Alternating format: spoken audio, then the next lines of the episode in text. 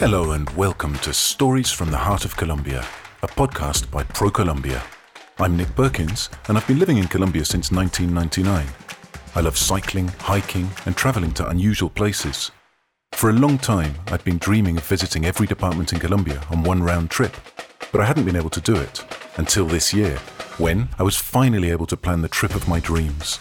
A trip that would take me to each of Colombia's 32 departments, plus its capital, Bogota, to spend a day or two exploring their magical geographies, witnessing their immense biodiversity, and soaking up their majestic vistas, all while enveloping myself in the warmth of their peoples.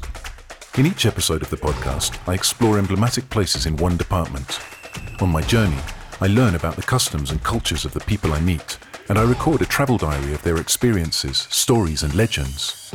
The diary becomes an intimate and very personal record of the flavors, colors, and sounds I discover in this land of infinite horizons.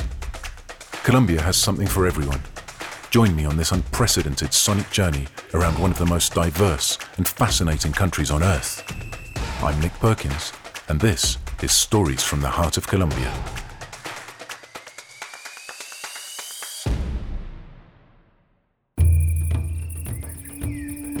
I'm Nick Perkins, and in this episode of the podcast, I'm in the department of Magdalena on Colombia's northern coast. I drove here from Riohacha in La Guajira along a stunning coastal road and spent the night in a wooden cabin perched high above the beach, close to the Tayrona National Park, with the sounds of the waves crashing on the beach way below me. I'll be visiting the park later with my guide, Sergio, who's a keen surfer and cyclist, and talking about some of the multitude of tourist activities that one can enjoy in this diverse department, with its many indigenous peoples and settlements, its pristine beaches, and its snow capped Sierra Nevada mountain range that reaches an elevation of 5,700 meters above sea level, just 40 odd kilometers from the coast.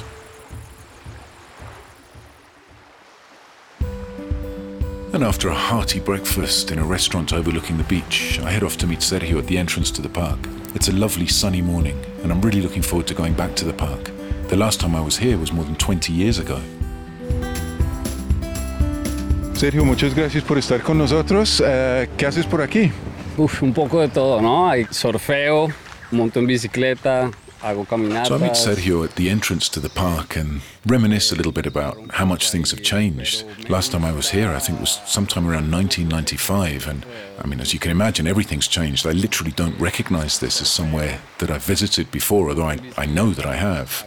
And um, I start by asking Sergio to tell me a bit about what he loves about this area. Sergio's not from here originally, he's from Bogota, and he moved here a few years ago. And I ask him why and, and what it is about this area that, uh, that attracts him. And he said he just he loves the fact that uh, you're surrounded by nature wherever you go. He does all sorts of things here. He runs tours, he surfs, he rides his bike, he walks, and he says he loves sharing this with others and taking others along with him on these activities. And he came here a few years ago, actually in search of, of surf. He'd been living in Australia for a while, and uh, he'd heard that surf up here was good. He came to check it out. It certainly was. He loved it, and he found this beautiful, sacred, magical place and he decided to start a business here. So he, bought a piece of land, he built a lodge, and the idea is to give people a space where they can disconnect from the hustle and bustle of their daily lives and reconnect with nature, with the elements, with things that he says people often forget when they're living in the big city. And uh, I mentioned to him that surfing is not usually an activity one associates with the Tayrona National Park. You'd think about the pristine beaches, obviously, the indigenous communities, the different activities, hiking, bird watching, etc. But you wouldn't usually think about surf. And Sergio says that, uh, no, I mean, he actually says something quite funny because I said, you know, has surf always, uh, have people always surfed here? And he said, well, the waves have always been here, but maybe the people haven't been coming to surf.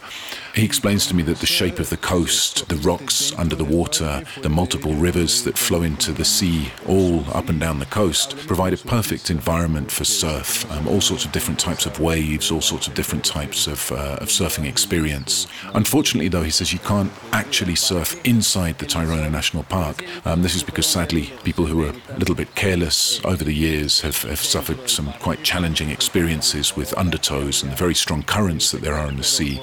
So the National National Park Authority actually banned surfing in the park, but there's a multitude of beaches on either side of the park that you can go to surf. And uh, Sergio tells me that the conditions are right here for there to be surf all day long, all year round.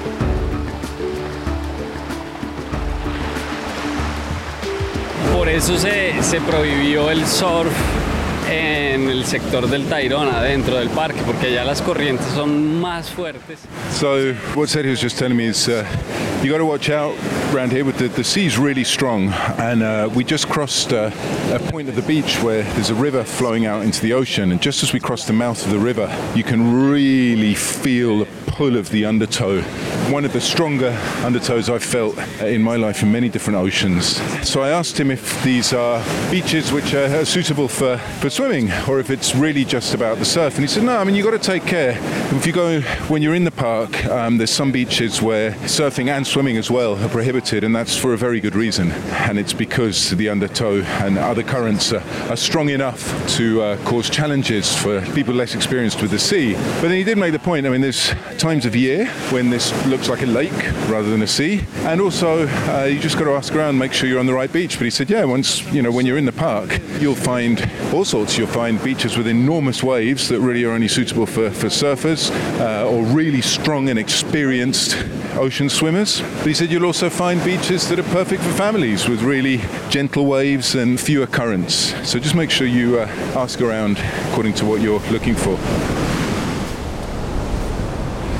So, as well as being a surfer, uh, Sergio is uh, an avid mountain biker. Uh, I'm a cyclist myself, so it's always interesting to, to talk to another cyclist about uh, where it's good to ride. He's going to give us some recommendations in a moment on uh, basically low impact tourism, in effect.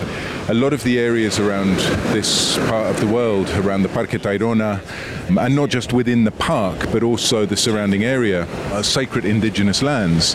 And uh, very often you're, you are allowed to be there, you're allowed to move through them, but it is expected that you request permission from the, the local community.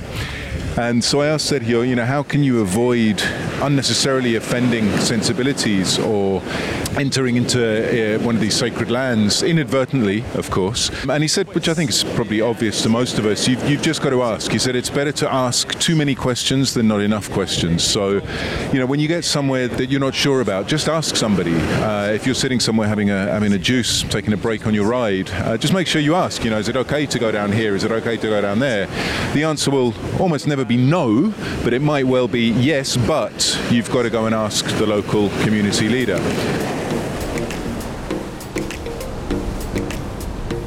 Senderismo, avistamiento de aves, obviamente pues relajarte en la playa, disfrutar del mar. Si te gusta caretear es un So, other things you can do in the park, uh, because obviously, I mean, I'm kind of focusing on cycling, and Sergio's obviously focusing on, on surfing, but there's all sorts of uh, activities in the park.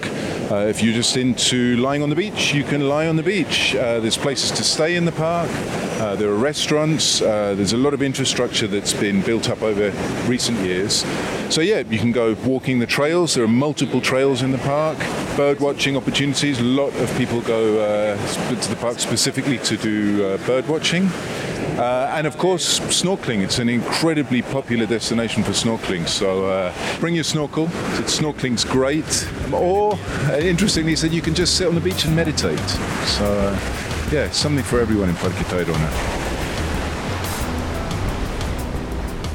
I spent a lovely morning with Sergio, wandering along the paths and beaches of the Tayrona National Park, fording rivers, and scrambling over rocky outcrops. The endless beaches are just gorgeous, but when you start to walk inland, you're quickly surrounded by dense jungle vegetation, and there's a huge diversity of flora and fauna. And I think one of the most striking things about this area is that if you look up from the beach just over the jungle behind you, you can see the towering peaks of the Sierra Nevada de Santa Marta. It seems so improbable that there'd be such a massive snow capped mountain range just a stone's throw from a Caribbean beach where you can trek up thousands of meters above sea level, passing through indigenous communities and visiting the ruins of ancient civilizations. Magdalena really does seem to have something for everyone. Magdalena belongs to the Greater Caribbean Colombian tourism region. It is an area rich in mangroves, riverbeds, swamps, streams, and waterfalls that create, break, and bridge distances between the people who live there. It is a diverse area with many species of flora and fauna. To learn more about places like Tayrona Park, the Lost City, Taironaka, Minca, Salamanca Island, or the San Pedro Alejandrino Mansion, visit Colombia.travel. The Stories from the Heart of Colombia podcast was produced by ProColombia. Its contents are protected by the intellectual property laws of the Republic of Colombia and do not reflect the views of the national government, ProColombia, or the other entities that participated in this project. None of these will assume liability for any of the views expressed here.